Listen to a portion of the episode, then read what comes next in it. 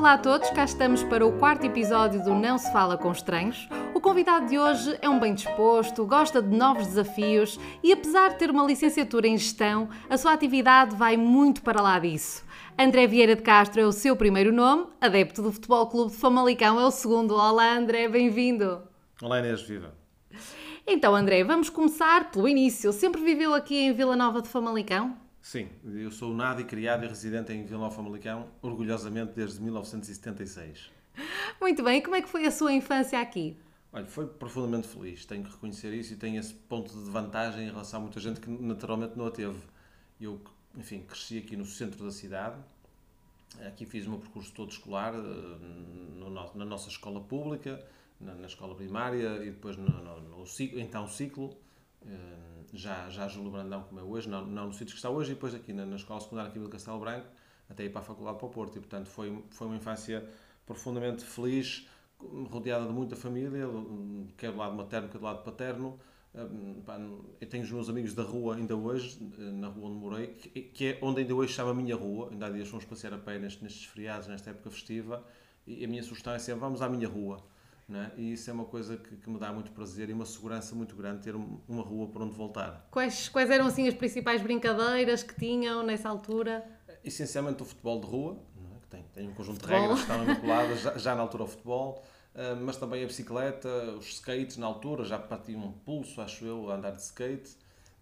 Já parti muitas outras coisas também noutras atividades. E, e, mas também uma atividade muito exploratória que tinha muito que ver com, com a fase em que, em que Famalicão e muitas outras cidades estavam. Famalicão, portanto, eu, eu cresço, digamos, eu vivo no final dos anos 80, em 90 tenho 14 anos, e é este, essa entrada na, na, na, na então CEE e trouxe finalmente um certo despertar também do que foi a construção e novos, novos uhum. edifícios em Famalicão, que até era verdadeiramente uma vila eh, com as suas pequenas vilas na, na, nas freguesias, mas era essencialmente o nosso núcleo urbano era uma vila. E esse crescimento, e até esta zona onde hoje estamos a gravar, era uma zona que não existia na cidade, esta zona baixa da cidade não existia, e foram aparecendo os primeiros estaleiros, as primeiras obras.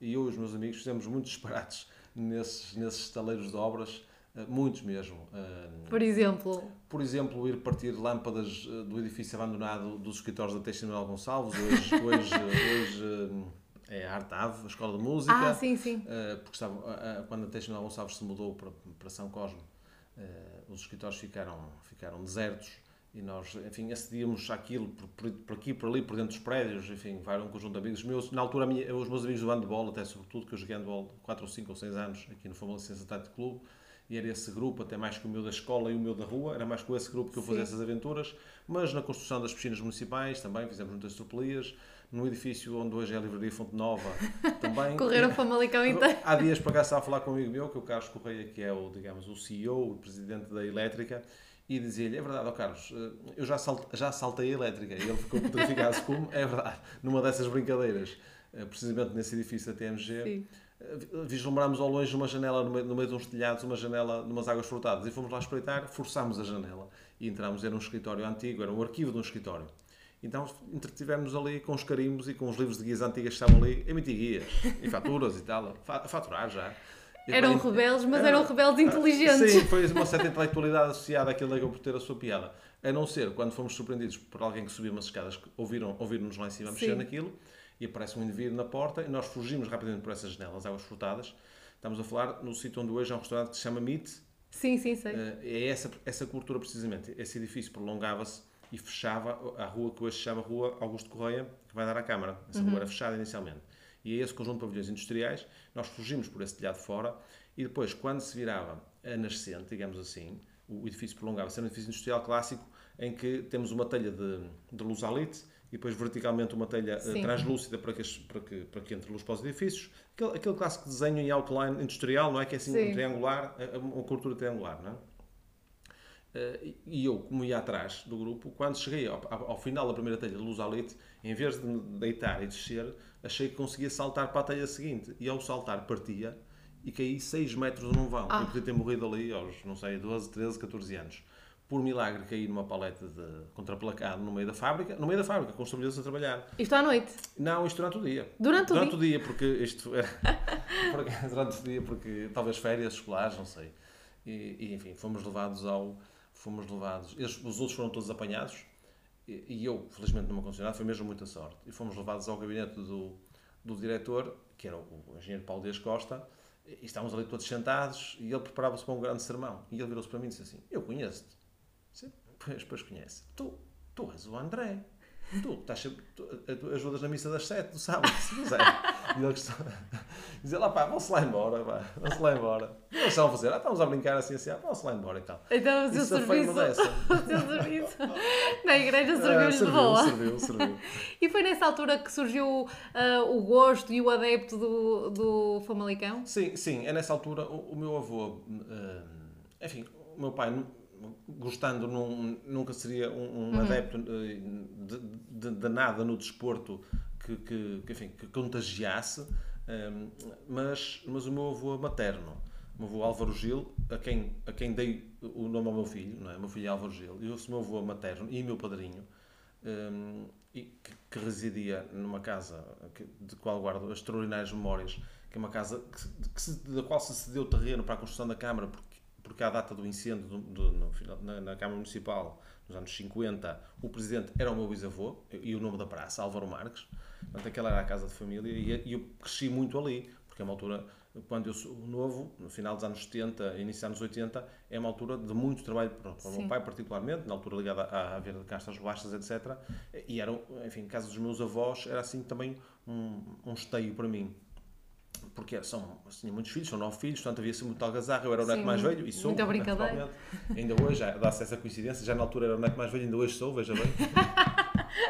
E, Estranho. Estra- é, consegui manter essa condição e, e pronto, isso tornou-se tornou um, um ambiente muito forte para mim. E o meu avô foi 25 anos presidente da Assembleia Geral do, do Futebol Famalicão e foi episodicamente presidente da direção também numa ou noutra, numa ou noutra crise. E foi também presidente da, do Famalicão Atlético Clube, razão pela qual, por exemplo, eu sou o sócio número 3 do, da FAC, do Famalicão Atlético Ah, Clube. espetáculo. Uh, também, também tem um número de sócios baixo no futebol famalicão, mas não, não, não, Não. tão baixo, porque o futebol famalicão tem muito mais sócios e, portanto, uh, Sim, é mais esperar- difícil, tem que esperar. Estou à espera da cronologia dessa, dessa situação.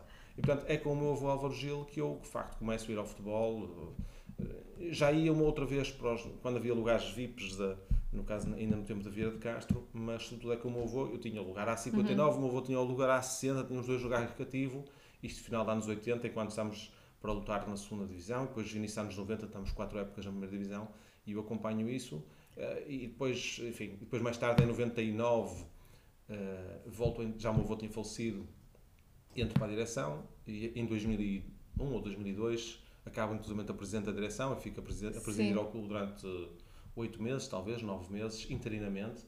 Um, e pronto, e depois mais tarde, depois voltei a sair e, depois, e depois voltei e, e estou como presidente do Conselho Fiscal Está sempre do- ligado, no do fundo. clube. Sim, e fui episodicamente. Claro que hum, todos temos momentos, em função também da, da divisão e do, e do entusiasmo que a comunidade consegue gerar, temos, temos momentos mais, mais filiados ao clube ou não. Eu fui sempre associado, nem sempre acompanhei. ah, houve momentos em que, em que também não consegui acompanhar tanto, tem a ver com o nosso percurso de vida. Houve uma altura, Claro. perguntou-me, viveu sempre em Famalicão, há que corrigir isso. Eu vivi sempre em Famalicão como meu centro de vida, mas há um período, ah, no 99 e 2001, 2 talvez, em que eu vivi mais em Leiria do que em Famalicão, por circunstância profissional. Foi Ah. nessa altura que, que entramos ou, ou que adquirimos hum, a fábrica de tintas, que é a minha ocupação profissional até o dia de hoje. E nessa altura, na verdade, tecnicamente, Não vivi mais dias em. Leiria. Eu vivia cá todos os fins de semana, mas de segunda à quinta ou terça à sexta, ou- eu estava sobretudo em, em Leiria. Como é que era o André enquanto aluno? Brilhante, não é? Eh, não, eu, eu, eu, eu sempre fui, eu sempre fui muito responsável. Sim. Sempre fui muito responsável. Eu, eu tenho uma coisa, eh, se há coisa que eu tenho absolutamente única, é que eu nunca provei Coca-Cola. Se assim, Ah, é? Porquê? Por causa do Cristiano Ronaldo? Não, por- por- infelizmente para mim, o Cristiano Ronaldo, já, já, eu, já, eu, já eu era conhecido por não beber Coca-Cola quando ele nasceu.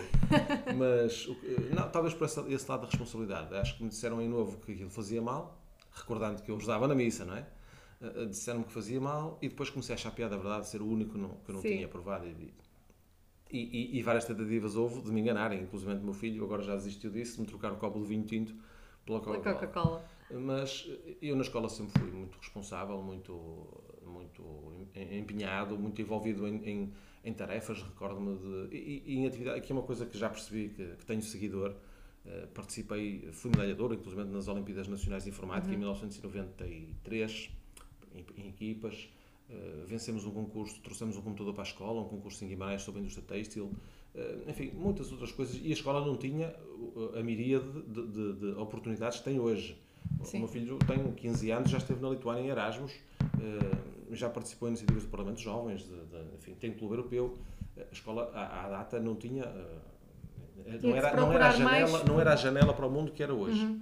Eu já tinha essa vivência porque eu cresço numa fábrica de bolachas, não é? Portanto, eu, no meu percurso escolar, ajudei a fazer feiras de bolachas em Braga, em Coimbra, em Barcelona, em Cabo Verde, em Maputo. Eh, portanto, Sempre esse contacto empresa-escola, no sim, fundo, Sim, sim. É? Eu já vivi, eu, já, eu, eu cresci nesse mundo híbrido e por isso ele para mim é mais espontâneo e por uhum. isso que eu também tento entusiasmar as escolas onde, onde, onde, nós, empresa, ou eu pessoalmente estou estou envolvido e, e, já o fiz muito, até do ponto de vista formal, no Distrito de Braga, e hoje faço mais nas escolas onde somos onde estou envolvido. Eu sou membro do Conselho Geral do Governo de Escolas de Dom Sancho e do Conselho Geral do Governo de Escolas de Ribeirão e Presidente do Conselho Fiscal da Forava, Escola Profissional. E, portanto, eu estou muito ligado a O André gosta de estar envolvido em tudo, então. Eu não sei se gosto de estar envolvido em tudo, mas a verdade é que estou condenado a que me convidem para estar. Eu, e não consegue dizer que não. Ainda não pedia ninguém para estar, em, em lado nenhum, portanto... É sempre convidado e não sabe dizer que não. Eh, sim, se calhar também. É, já disse que não é uma outra coisa. Já, há um outro desafio, tive, tive, tive pudor. E foi por causa dessa vivência, escola, empresa e esse ambiente sempre empresarial em que cresceu, que depois optou uh, por, por uma licenciatura em gestão? Sim, acho que sim. Acho que sim. Uhum. Uh, digamos, quando temos que fazer essa opção, ainda que enfim, do nono para o décimo já temos que fazer uma, uma opção da área sim. científica e de alguma forma uh, já ficamos. Já não, até fiz um teste psicotécnico. Eu, eu, era muito bom aluno, quer dizer, eu, eu tinha. Eu já não, já não, não consigo agora precisar, mas quer dizer, era daqueles alunos que, que não é como agora, mas era um aluno que eu podia ter escolhido ir para o que fosse, podia ter ido para a medicina, para a engenharia nuclear ou para outra coisa qualquer. Eu diria até que fui o melhor aluno do liceu. Há quem conteste isso, mas é já tive que pedir uns certificados à secretaria, porque pessoas houve, pessoas houve que não se acreditavam. Uh, para comprovar isso, porque como eu sempre fui muito entusiasta, pá, não é possível, tipo, se tão entusiasta tem que ser um fala barato. Não era um fala barato. E, e portanto eu podia escolher esse, esse, meu caminho. Sim. Mas de facto, eu chego ao 12 ano, quer dizer, eu, eu julgo que no ano em que concorro para a universidade é, é o ano em que eu precisamente vou com o ICEP e com a Vieira de Castro para Maputo fazer a FACIMA, a Feira Internacional de Maputo. Estamos a falar em 1994, uh, onde tem fotografias com o Afonso de Lacama com o Joaquim Chissano e por aí fora. Portanto, o, o mundo do negócio, dos negócios já era uma coisa da qual eu já não, eu já não conseguia afastar. Não fascinava. Eu, eu já lá estava. Eu já uhum. lá estava, não é? Uh, além de que, uh, do lado do tal meu avô Álvaro Gil, eles também tinham uma empresa de textos lá, uhum. onde de vez em quando eu também nas férias ajudava na transito, entregar, pôr nos confeccionadores, trazer, pôr e tal. Não foi nada muito expressivo, mas são experiências pontuais. Mas gosta dessa dinâmica? Gosto muito dessa dinâmica e do contacto e, e, de estar com pessoas e, e, e, de ler e interpretar pessoas e perceber. Uh, e, empatia também acho que é uma coisa que me, que me caracteriza. Sim. E, talvez alguma frontalidade, aqui ou ali se calhar exagerada. É, é isso a ironia. Mas, eh, pronto, é, é, nesse contexto. Portanto, aí tornou-se mais ou menos evidente que eu tinha aqui para uma área de. Uhum. Depois, é aquela hesitação, economia, gestão, enfim, mas isso já, são, mas isso já é sim. o tuning, isso é mais ou menos já irrelevante. são mais pormenores, no Sim, fundo. sim, isso já é. Já, e a vida, vida académica, como é que foi? Foi relativamente tranquila, porque, porque eu nunca fiquei no Porto. Portanto, eu, eu entrei ah, para a Faculdade okay. de Economia do Porto. Um, para gestão, mas eu nunca fiquei a morar no Porto. Eh, ficava lá de vez em quando em casa de amigos, uhum. quando as coisas se antecipavam como mais complicadas. ok. Eh, de amigos meus que estavam lá. Alguns estavam lá e outros até que em casa dos pais dele. Uh, aliás, um, um, deles, ainda hoje sou o padrinho do filho, que já tem idade o meu, tem 14 anos esse, uh, e que conheci só nessas lides, não é? E outros uh, desse momento. Sou um entusiasta por aquilo, particularmente pelos trabalhos de grupo, pelo estudo de casa, é uma metodologia que eu aprendi. Uhum. O, o ensino está, está, hoje, ao nível de pós-graduado, já, já todo funciona assim. Nas universidades mais clássicas, como é o caso da Faculdade de Economia, ainda não tanto, mas, mas as universidades mais modernas, mesmo ao nível da licenciatura, já é assim que trabalham. E, eu, e essa é uma metodologia que me apaixonava. Que é, que é, prático. Que é bottom-up, quer dizer, é, ok, é, que é do caso para a generalização e para a teoria. Parece muito melhor minha, é assim que eu também tento fazer nestas minhas intervenções ao nível das escolas, uhum. seja estratégia, seja marketing, seja eh, contabilidade, seja o que for. Um, eh, eh, ao, bocado, ao bocado brincava assim, pá, às vezes convidam-me para falar, sim, o senhor podia vir lá falar, sim, eu posso ir lá falar, mas quer dizer, ou seja, vocês querem me ouvir falar independentemente do assunto, portanto, eu posso ir falar sobre o impacto da água tépida do Mar dos Açores na reprodução do Barão Martelo, e as pessoas, bem, se quiser, ok, então está bem. ok, então se é só para passar entusiasmo, chamem um palhaço. Uma coisa é, sim, tem energia, tem entusiasmo, outra coisa é se há densidade e há uma mensagem por trás disso.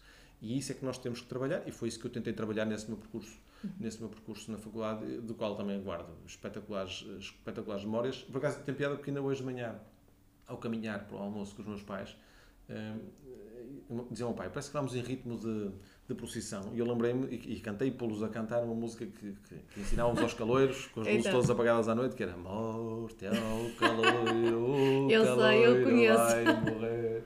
E, que era a Via Dux. E portanto, sim, tive, eu gostei muito de ser prachado, uh, prachei algumas vezes com. Fiz muitos amigos piada, nesse contexto. E fiz muitos amigos nesse contexto e. Pá, ainda sabes as músicas todas. E ainda sei as músicas, ah, ainda sei cantar o hino da FEP e, e por aí fora. E depois desse percurso académico surge logo a Argatintas ou não?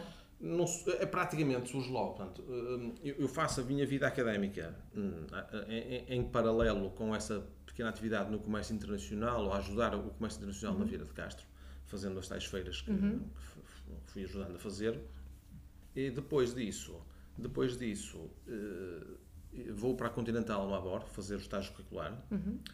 Uh, também gostei bastante. E depois eh, convidam-me para ficar lá.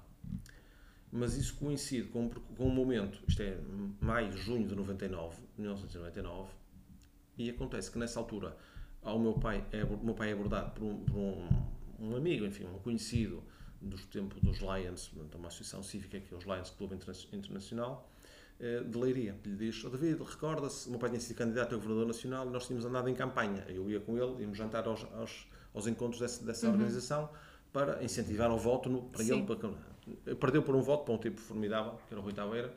E, e depois disso... fair play. Fair play.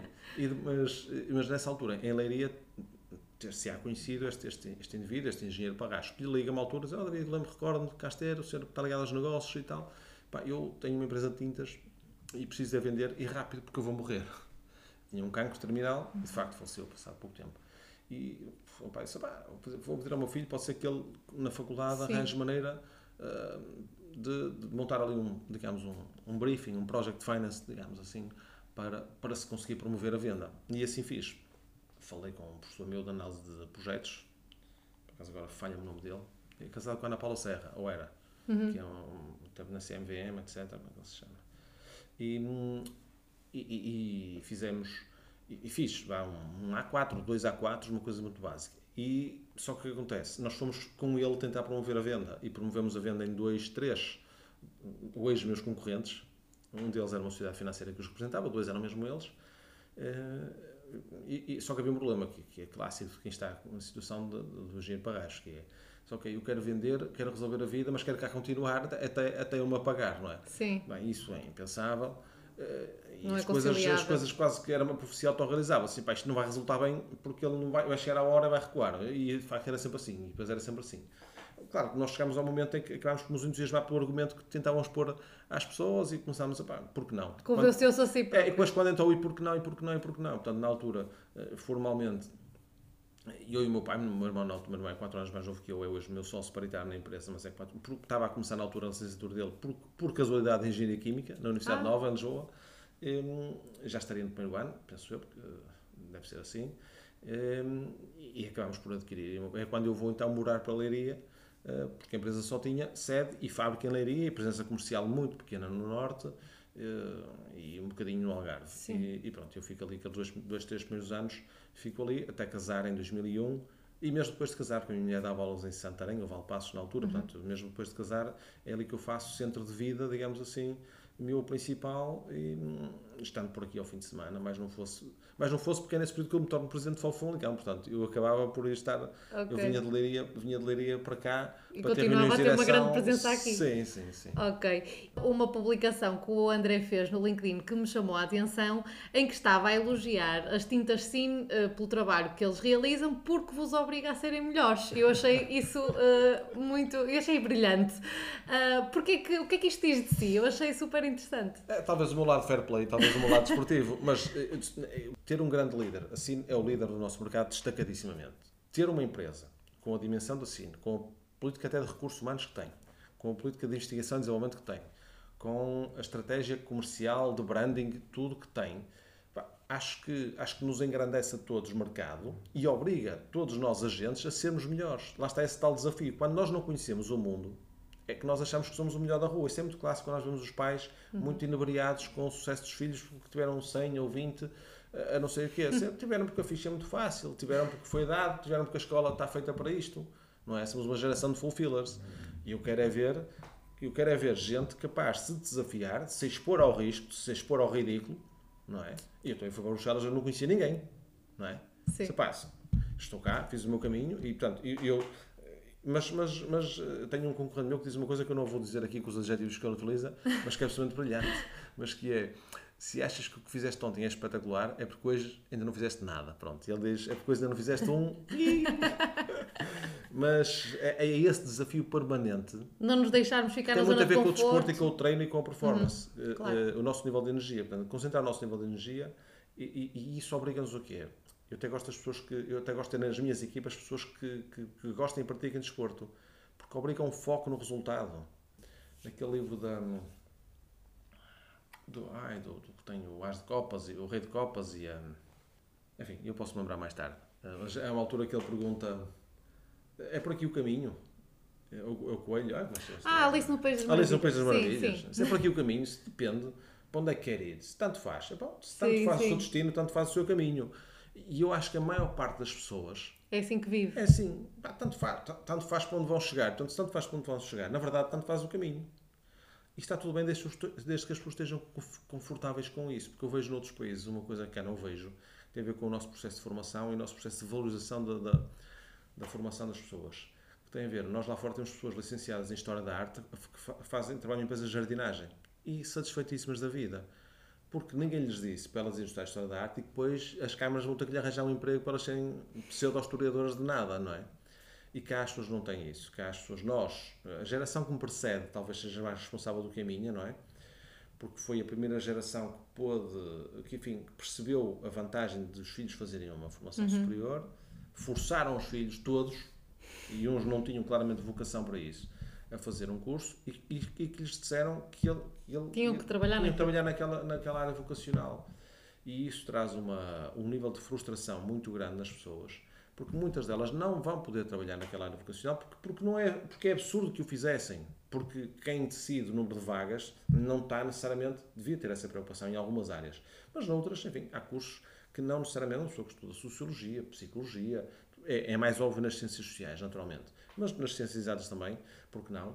Eh, depois pode ter outro tipo de função na vida e isso não lhe traz nenhum anátema, quer dizer, senão, porque nós E às vezes até pode aplicar, pode, não é? Claro às vezes sim. não, de certeza. Seguramente, seguramente, não é?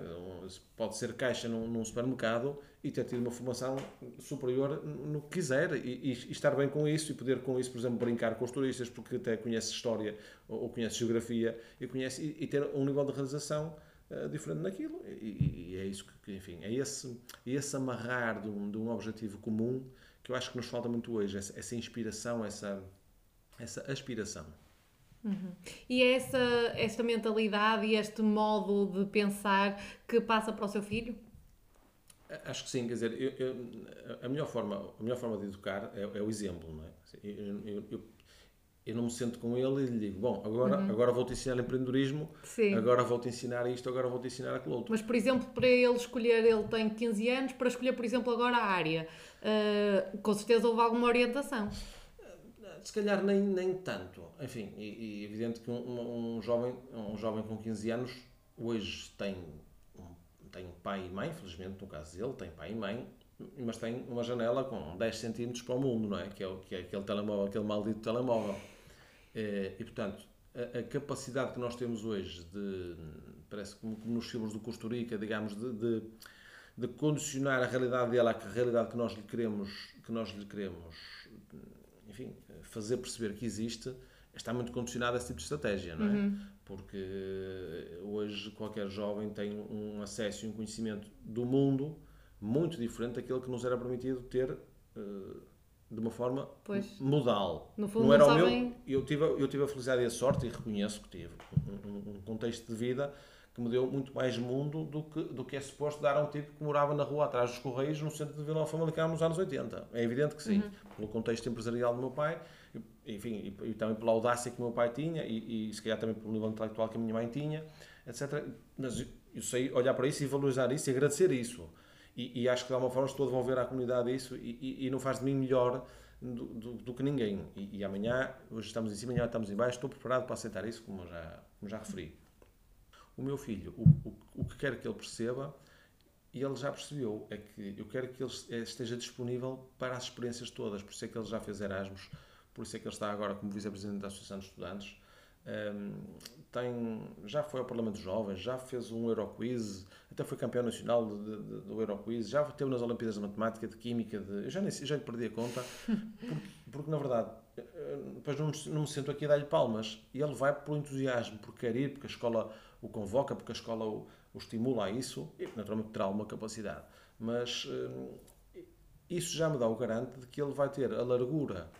E eu, eu, eu, quero, naturalmente, este, porque é meu filho, mas a minha ambição é conseguir que todos na nossa comunidade tenham esta oportunidade.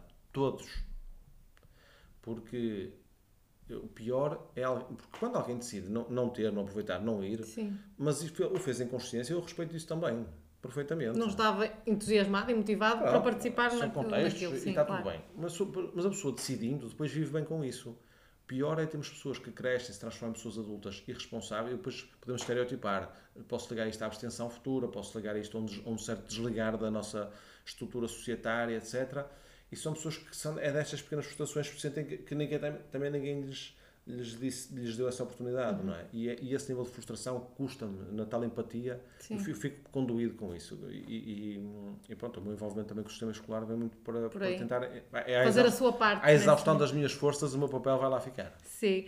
Qual é assim o principal elemento-chave para manter então uma relação de já 20 anos, neste caso? É, naturalmente, o respeito é, é, é tem, tem que ser grande, mas eh, como, olha, como, como, como falávamos há bocadinho, eu acho que as pessoas terem entusiasmo e objetivos na vida e, e entusiasmo pelo que fazem, eu, eu acho que o que destrói tudo nas organizações e nas relações é o ócio. É, o, é, as pessoas têm um nível de ócio, um nível de, de, de, de sei lá, de tempo livre, desocupados e sem objetivo muito grande. Genericamente, as pessoas que uhum. dizem que não. Mas esta é a minha análise, enfim, estou sujeito a contraditório. E é nesses momentos que depois qualquer relação se desgasta, que as equipas se desgastam. Por isso é que, por isso é que os municípios funcionam mal. Têm o dobro das pessoas que do que, precisavam do que era ter. necessário. E isso, ao contrário do que as pessoas julgam, traz para o dia a dia um, é um pesadelo para quem trabalha nesse tipo de organização cheia, de entropia. As casas que são curtas, porque. Eh, aliás, esse vazio nota-se quando os filhos saem de casa. Porque enquanto tem um filho em casa que joga futebol, tem treinos, eu treino, Portanto, há equipamentos todos os dias, todos os dias há máquinas para pôr, para tirar, para fazer, para acontecer. Quer dizer, esta mecânica também permite, traz o seu desgaste, mas também permite que, que haja sempre objetivos. O objetivo das férias, o objetivo de, de ir a uma cidade lá fora, uhum. de ir aqui, de ir acolá, do pai ir a Bruxelas, do pai voltar de Bruxelas. De, essa mecânica, as pessoas têm que viver sempre com um objetivo. Nós temos o objetivo das férias, o objetivo de conhecer o mundo, que temos tentado ir, uh, ir, ir juntando na nossa wishlist algumas cruzes. E temos ainda, pronto, e, e, ainda faltam muitos objetivos por cumprir, e, portanto, isso, é bom. isso ajuda muito, porque isso tira, tira do dia a dia. Aliás, isto é muito explicado por, quer por psicólogos, quer por uma corrente que há dias trouxe num livro absolutamente fantástico, é Um Homem em Busca de um Sentido, do Viktor Frankl, e até foi um, um amigo que me apontou e, e, que já me foi altamente recomendado por uma, por uma grande amiga, que o estudou profundamente, uhum. esse livro. E, e, isto, e ele desenvolve um ramo da psicologia que é a logoterapia, tem a ver com a logoterapia tem a ver com o sentido, a terapia para as pessoas encontrarem o sentido. É, um, é um bocado o que lhe dizia há pouco. Quando nós encontramos um sentido para a vida e um propósito para aquilo que queremos fazer, tudo o resto está no caminho. São meras, são meras circunstâncias. E não precisa de ser sempre o mesmo propósito, aliás, vai-se alterando sempre, não é? Mas esse nível da motivação, que eu também vejo na minha relação com o desporto, enquanto esportista, é, é absolutamente fundamental para nós desvalorizarmos as etapas do caminho. O Dostoiévski dizia que seja eu digno do sofrimento que ainda vou ter. Sofrer faz parte. As pessoas não. Epá, ok, é Covid ou o que for, é para sofrer, é para sofrer. Sejamos nós dignos dessa. dessa é uma condição da vida. Temos é, é que saber lidar com. Este Vitor Frank que escreve este livro é, é, é um, um, indivíduo que esteve em Auschwitz 5 uh, anos, não é? E, e sobrevive a isso muito com esta motivação de um dia escrever o livro. E, e tendo perdido o manuscrito quando para lá entrou, porque, porque tiraram, não é? Mas é, é este lado, digamos, hum, etéreo, se quiser, mas eu acredito muito nesta, nesta, nesta nossa capacidade, muito mais até do que numa fé cristã. Uhum. Uh, eu professo muitos valores cristãos, julgo eu, no meu cotidiano, muito mesmo, mas é, acredito mais nesta, nesta nossa capacidade como ser humano de, de ver o, o, o, bem dos outros e o nosso bem futuro como uma grande arma para nós uhum. uh, pá, termos motivação cotidiana. André, e os seus amigos? Uh, com certeza aqui já foi falando ao longo deste, desta conversa toda de muita gente, da maneira como, como lidaram consigo, da maneira como o veem. Se eu fosse perguntar aos seus melhores amigos o que é que eles acham de si, o que é que eles me vão dizer? Uh, reliable, uh, confiável. Eu acho que hum, é evidente que com esta vida que eu reparo que nos últimos 20 anos, 15 não anos. Não parou.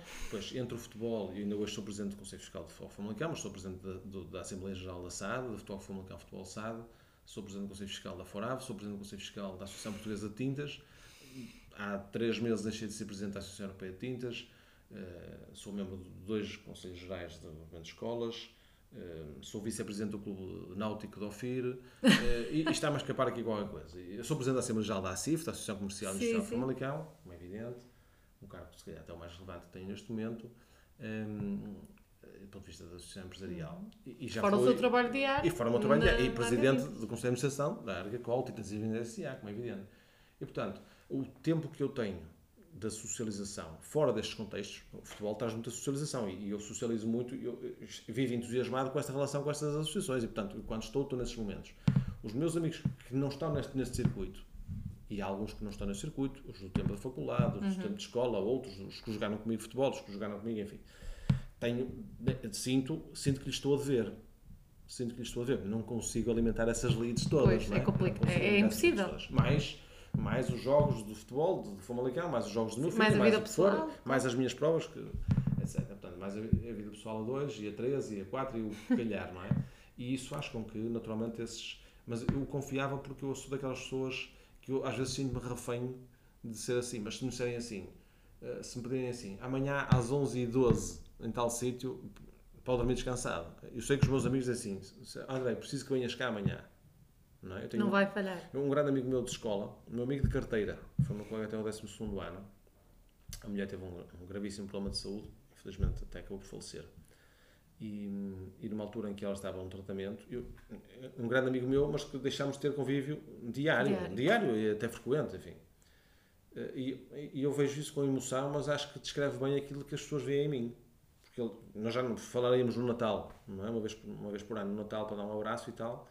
Eh, e ele um dia telefona-me e diz: Estou a sair do hospital, eles vão pôr uma câmara de ferro. Uma câmara de ferro. Ele mora no sétimo andar ou no décimo andar, aquilo não vai caber no elevador pá, eu, eu acho que só posso confiar em ti. Arranja-me pessoas que possam ir contigo lá carregar uma cama. Porque ele sabia que aquilo era daqui a duas horas, ia aparecer a cama e, e, alguém tinha que lá estar com mais três pessoas ou quatro para conseguir pôr a cama lá em cima. Claro que eu estava lá, não é? Claro que eu estava lá e claro que entretanto o senhor do talho me reconheceu, teve pena e levou a cama para cima e eu não fiz nada. eu não fiz nada. Mas eu arranjei três amigos meus que, que, que, nem o conheciam a este, não é? E a quem eu disse, opá, desculpa, mas é uma urgência este é meu amigo assim assim, e esta circunstância, e eles largaram tudo, como eu larguei tudo, e fomos para lá para carregar a cama. Não é? E acho que isso representa de alguma forma aquilo que, que as pessoas, eh, enfim, liga-lhe que ele vai resolver, não é? que ele vai ajudar. Sim. Isso é espetacular, na verdade. É, é. Acho, que, acho que descreve bem uh, é, aqui a resposta sim. a esta pergunta, completamente. E que, que, o que é que lhe faz dar uma valente gargalhada? Ou a pessoa que, que lhe faz dar assim uma grande gargalhada? Epá, tem, tem, eh, eh, nós todos temos, todos temos aqueles amigos engraçados, é? aqueles amigos engraçados que, que nos fazem dar. Os meus amigos de férias, porque também é quando eu estou mais. Uhum. Eu tenho vizinhos de férias, não é?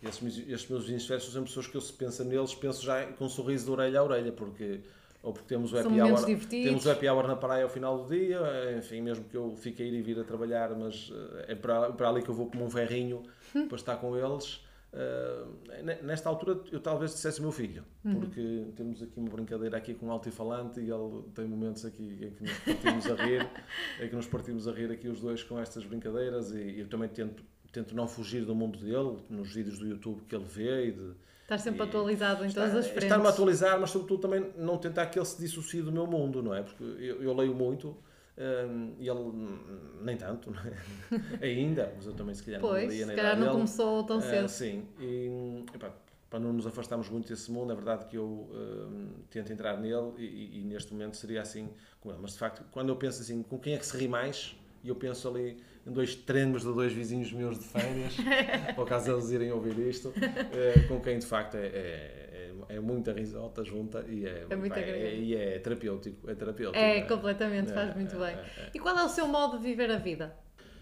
Enfim, eh, agora estou na fase da logoterapia, mas Exato. o meu modo de viver a vida é, é, o meu modo é entusiasmo, eu, digamos, eu, eu faço desporto, eu, eu, eu joguei, joguei handball, depois joguei futebol, joguei futebol nacional Futebol Braga, aqui federado num, num, clube que já não existe aqui em calendário, que era o Vitória Futebol Clube, ou Vitória qualquer coisa clube. Um, depois entrei para o BTT, fiz as primeiras maratonas, a primeira prova de 24 horas, etc. Também momentos de muita, muita risota, porque pronto, era com... esses meus amigos então de bicicleta agora, ou jogam que andam também. Eh, até estão hoje para, para a Espanha. Uh, nesse grupo até faz. Enfim, um, um, deles é meu tio e é um, são mais velhos do que eu, mas outro, lá está, esse meu lado mais responsável, Sim. mas é muito engraçado. É onde eu lia passagens do Almanac Santa Zita e, e por aí fora. coisas, coisas, brincadeiras. Um, depois, mais tarde, é que comecei, por força de duas lesões graves que tive, fui, deixei o futebol amador, que jogava com amigos, já fiz duas rupturas de ligamento cruzado anterior, já fiz ligamentoplastia, já fiz seis meses de fisioterapia, essa atrapalhada toda. Na recuperação comecei a correr, uma dessas recuperações comecei a correr, eu comecei a achar piada e, e, e, particularmente comecei a piada ao trail, que é correr no monte e etc. Hum. Porque me dá um bocadinho a adrenalina que a bicicleta me dava, o BTT me dava e, e tenho o running. E depois, enfim, comecei a entrar numa prova ou noutra para experimentar e agora faço, inclusive, sou federado e faço o campeonato regional de trail longo eh, e é uma, digamos, um modo de vida. O meu modo de vida é, é, é, um, é procurar coisas na vida que me mantenham um nível de energia sempre a 200%. Eu gosto, eu gosto de em tudo para o nível de, de, entusiasmo nas coisas que, uhum. que, estou ligado. E contagiar as equipas com isso, as, nas associações, nas empresas, na empresa, na minha, noutras, por onde passar, no, no, no futebol, no, no, no, meu, no meu desporto. Sim. Porque, nós conseguimos gerir também tantas, tantas coisas, tantas frentes abertas. Tem que ser. Tem que ser eficaz e eficiente, não é? Quer dizer, é pôr os recursos suficientes e ter um maior output e com os recursos disponíveis também maximizar. Pá, e acho que isso é uma coisa que tenho, de alguma forma, conseguido fazer, mas uh, sempre a pensar, sempre, algum dia vão descobrir que eu, que, na verdade, estou aqui, isto não estou, estou, estou, não estou, porque de facto eu consigo fazer tantas coisas, mas claro que não posso fazê-las com o nível de, de, de, dedicação que outros fazem, não é? E, e, também sem reconhecer isso, é que eh, gosto sempre de dizer isso quando pedem para falar numa Assembleia, particularmente do, do, no Famalicão, onde eu até sinto mais, uhum. mais injustiça, que há tanta gente que anonimamente contribui para o cotidiano de um clube, não é? onde tenho centenas de atletas, centenas de atletas, onde há dezenas de diretores, muitos deles por Carolice, que vão com os jogadores para cima, para baixo, vão pôr, vão tirar, vão fazer, vão, vão pôr os mecos, vão tirar os mecos. Dedicam-se ali E depois aparece ali o fulaninho, todo bonitinho, que vai falar na Assembleia. Eu sinto mal, não é? Sinto mal. Gosto de, sabe, pediram para estar aqui, faço com todo o gosto, mas que se louve, não é? Que se louve é quem de facto todos os dias faz o trabalho, porque não é? Sim. E este que fala benzinho vai ali. Pá, isso, isso, tenho medo disso. Esse, esse, lado, esse é o meu lado responsável e cristão, se quiser. Quer dizer, pá, tenho medo desse ridículo. Não é que alguém me aponta o dedo e diz, mas o senhor fez alguma coisa para estar aí? Eu tenho medo, tenho pânico disso, acho eu até gosta de estar no lugar porque efetivamente sente que merece a 100% estar naquela sim, posição, sim, não é? Sim, e que não estou, e que não estou a menorizar ninguém uhum. ou Tenho a assumir um protagonismo que, que não é meu, não é? Quer dizer, ok, uhum. faço, se este é o meu papel, eu faço, mas gosto, mas faço sempre esse disclaimer assim, estou aqui a pedir o papel que é o meu papel, mas, não, mas lembrar todos que há outros que têm papel profundamente anónimo sim. E, é normal em todas as organizações, não é? Sim, sim, sim, e tem, e tem que acontecer. Se for, se fosse assim um programa do género alta definição ou primeira pessoa, uh, o que é que gostava que lhe tivessem perguntado, assim para dizer em televisão? Não sei, talvez este, este, este lado mais emocional de, de, enfim, de como os outros confiam em mim. Eu, eu, eu perdi o meu melhor amigo com 27 anos para o cancro, para o cancro talvez não, para o cancro definitivamente. É, tinha ele 27 e, pá, e, e, nos últimos dias de vida ele, ele o que eu queria era que eu lhe levasse sopa. Ele tem pai e mãe viva, felizmente, e irmãos. Mas quer dizer, ele confiava em mim, queria pizza, temos uma pizzaria que é a Pizzaria Celeste, até nem sou um cliente ali, mas porque ele tinha vindo cá jantar uma vez, disse, pá, traz-me pizza da Celeste, uma vez tinha vindo cá jantar e tinha gostado da pizza. E fui levar pizza um, e essa sensação de que, quer dizer, fui, fui, eu que fui com ele ao banco para, quando ele teve invalidez permanente, porque os seguros é morto ou invalidez permanente e atribuí aquilo, foi, foi a mim que ele me ligou para eu ir ver, para eu entrar com o login dele para vermos o que é que era. Ir ao banco, pagou-lhe o, o, o crédito à habitação e ele disse: Isto não é bom, pois não? Disse, não, não é bom, vais ver, vais recuperar isto e tal. E esse lado, digamos, esse é um lado que me emociona, perceber que pessoas com quem. Esse eu tinha muito contacto, mas perceber que as pessoas me têm nesse nível de, de consideração, mesmo não estando com elas todos os dias. Tem pessoas que eu sei que quando se cruzam comigo me dão um abraço sentido emocionado. Até pessoas que hoje, hoje é mais fácil, não, não estamos totalmente aliados das pessoas por causa das Sim, redes sociais, não é? Estamos muito mais conectados. Mas eu sinto que há pessoas que, que me dão esse abraço. E, e eu sei que há muitas pessoas que, que, que, que, não me o dizem, mas sabem que eu atravesso um, um grande desafio pela, pela frente. Nem sei se a Inês é, está conhecedora disso, mas a comunidade vai ficar agora a saber. E eu estou acusado de 14 crimes. Porque eu fui, durante muitos anos, vice-presidente da Associação Social do Minho e nessa condição estou acusado, e o julgamento vai começar agora, espero eu, finalmente. O sistema ainda não me ouviu, e eu falo nisto com toda a frontalidade. Uhum. O sistema ainda não me ouviu, ainda não sabe. Ah, mas cheiro afinal, não, não trabalhava aqui, não tinha gabinete, não tinha chave, não tinha nada. Pronto, mas vamos dizer, eu acho que até aqueles factos não são crime. E, e, aquilo que acusam são cento e tal pessoas, é uma coisa colossal, por isso é que ainda não começou, ao fim destes anos todos.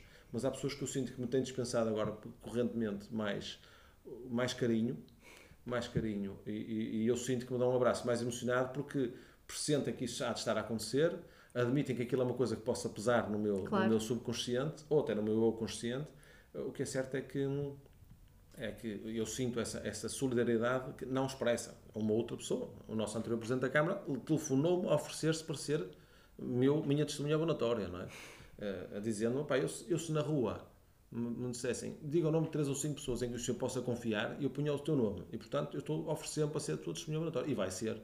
E vai-lhe ser perguntado se ele é testemunha obrigatória porque eu lhe pedi ou porque ele se ofereceu, porque no caso foi ele que se ofereceu do nada. Sim. É, pronto, isso, isso, são, são, são detalhes que eu, enfim, fico satisfeito com o que tenho feito na vida, porque terei feito algumas, algumas coisas mal, mas que diabo. Algum, Sabe que no geral está a fazer bem. Acho é? que em média terei acho feito algumas sim. coisas bem. Acho que sim. Isso surpreende-o esse feedback? Porque às vezes nós fazemos as nossas coisas, mas reparamos. Sim, não sei se a Inês teve um, um professor na faculdade que é o, o Fernando Costa Lima, que é um não tipo tive, com, não tive. que é um tipo com humor, foi o primeiro presidente da Bolsa de Valores de Portugal, um tipo com humor absolutamente extremo, e ele diz que, bom, não nos podemos esquecer que as pessoas são intimamente e genericamente más.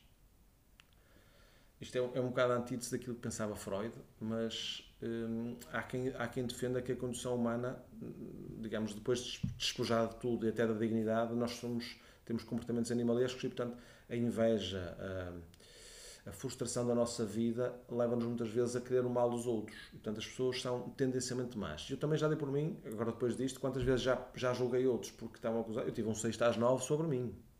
Um 6 às 9 sobre mim. O meu filho veio da escola a chorar a dizer que eu ia que eu ia preso por roubar, não é? Se ninguém me acusa de roubar nada, é? Acusam-me de estar em cargos de organizações que também não acusam ninguém de roubar nada para si próprio, o que para mim, pessoalmente, foi um descanso. Mas, apesar de tudo, enfim, não entendem que os fundos foram mal utilizados, a contratação pública, essas atrapalhadas, enfim. São contextos. Mas o que é certo é que, do ponto de vista de expressão pública, eu exponho-me a estar como estão todas as pessoas que estão acusadas, essas sim, de, de, de, de, se voltarem para si próprias, de melhorarem a sua vida. Ninguém me acusa de nada disso. Ainda assim, são crimes com uma densidade grande e com uma moldura penal terrível, mas que eu estou preparado para aceitar tudo. Eu só não aceito é a prescrição, que eu, eu pedi ao meu advogado que apresentasse um requerimento a prescindir da prescrição. Eu não estou disponível para, na vida, alguém me apontar um dedo a dizer aquele se fosse porque aquilo prescreveu. Isso eu não quero. Não aceito. Se tiver que ser responsabilizado por alguma coisa, seja a culpa, sei que podemos lá estar o tempo que quiserem, que não, não, eu culpa não tenho, mas não, mas não sei se tem responsabilidade. Claro. Porque a gente, quando assume os cargos, tem que aceitar que há risco o bom e o mau, claro. O bom e o mau. Portanto, cá estarei, cá estarei. E se tiver começado do zero e entregar casa, entregar a empresa, eu entrego tudo e começo o dia seguinte com o mesmo sorriso. Com o mesmo começo entusiasmo. Tenha saúde. Só peço saúde. O resto, o, resto o entusiasmo está aí. O, resto, o resto eu resolvo. Obrigada, André. Muito obrigada. Terminamos assim este quarto episódio do Não Se Fala com Estranhos. Quem quiser vir contar um pouco da sua história ou souber de alguém que gostaria, é muito fácil. Basta enviar um e-mail para inês.veloso.durães.gmail.com e a única condição é ter uma história de vida para contar, mas essa é muito fácil porque todos temos uma. Até daqui a duas semanas com mais um episódio do Não Se Fala com Estranhos.